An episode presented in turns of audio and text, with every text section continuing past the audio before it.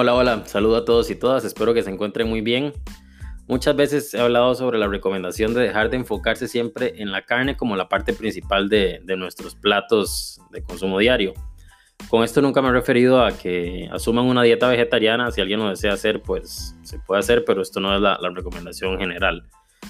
Esto es básicamente basado en lo que es la, la dieta mediterránea, donde se recomienda que la carne sea simplemente un complemento más, un acompañamiento más de los platos y que no en todos los platos debe de, incluirse este alimento.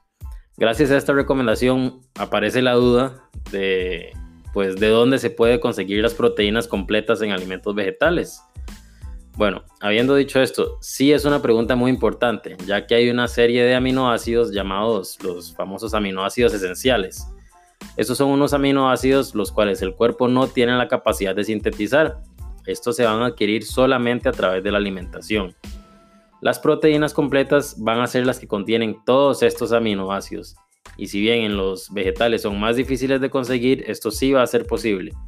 Por lo que vamos a hablar de eso en este, este podcast. Y eh, pues también invitarlos a, ir a mi canal de YouTube Aprendiendo Diabetes, donde ahí pueden también encontrar bastante información.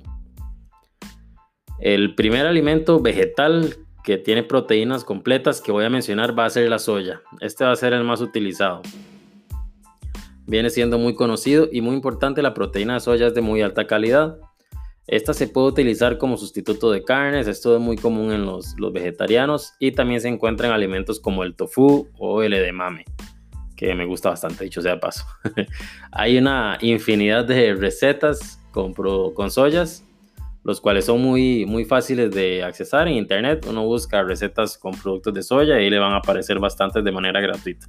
Las opciones pues son muchas. No me voy a enfocar en, una, en, un solo, en un solo platillo porque con soya, bueno, las posibilidades son demasiadas. El segundo producto de origen vegetal que voy a mencionar van a ser los pistachos. Esta semilla es muy saludable y contiene una, una cantidad muy considerable de, lo que son proteínas completas. Solo para ponerlo en perspectiva, cada porción contiene 6 gramos de proteína. Esto es bastante. Y aparte de la, de la proteína, también van a contener fibra, lo cual va a, ser, va a ser muy beneficioso porque esto va a permitir saciar el hambre de una manera más efectiva y aparte va a ayudar con lo que es la digestión. Los pistachos también pueden consumirse en muchas recetas, hasta solos. De hecho, a mí me gusta bastante consumir los pistachos solos.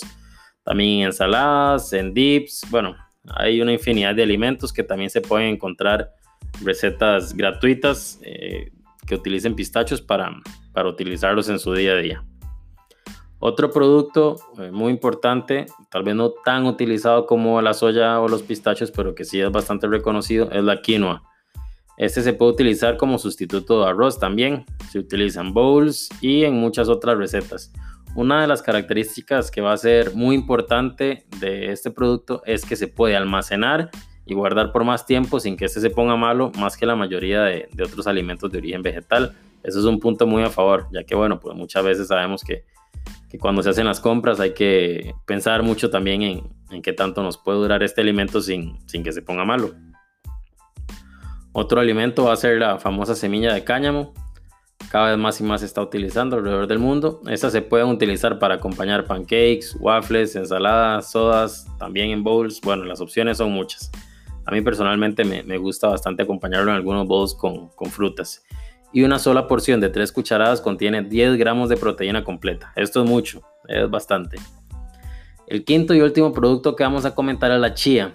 Cada porción de chía contiene 5 gramos de proteína y estas, al igual que todos los otros productos, se pueden utilizar en una infinidad de, platillos como bowls, ensaladas, batidos con yogurt, con avenas, con avena. Bueno, las opciones son, son muchas. Eh, el único problema con la chía es que tiene ciertas cantidades reducidas de algunos aminoácidos. Por eso es que este se recomienda complementarlo con algunos otros alimentos. No depender la parte de, de proteínas solamente de la chía, ya que quedaría un poco deficiente en uno de estos aminoácidos. Esto ha sido todo por este podcast. Espero escucharlos pronto. Recuerden que pueden enviarme a través del, de Anchor, pueden enviarme mensajes si desean que toque algún tema en específico y también los espero ver en el, en el canal de YouTube.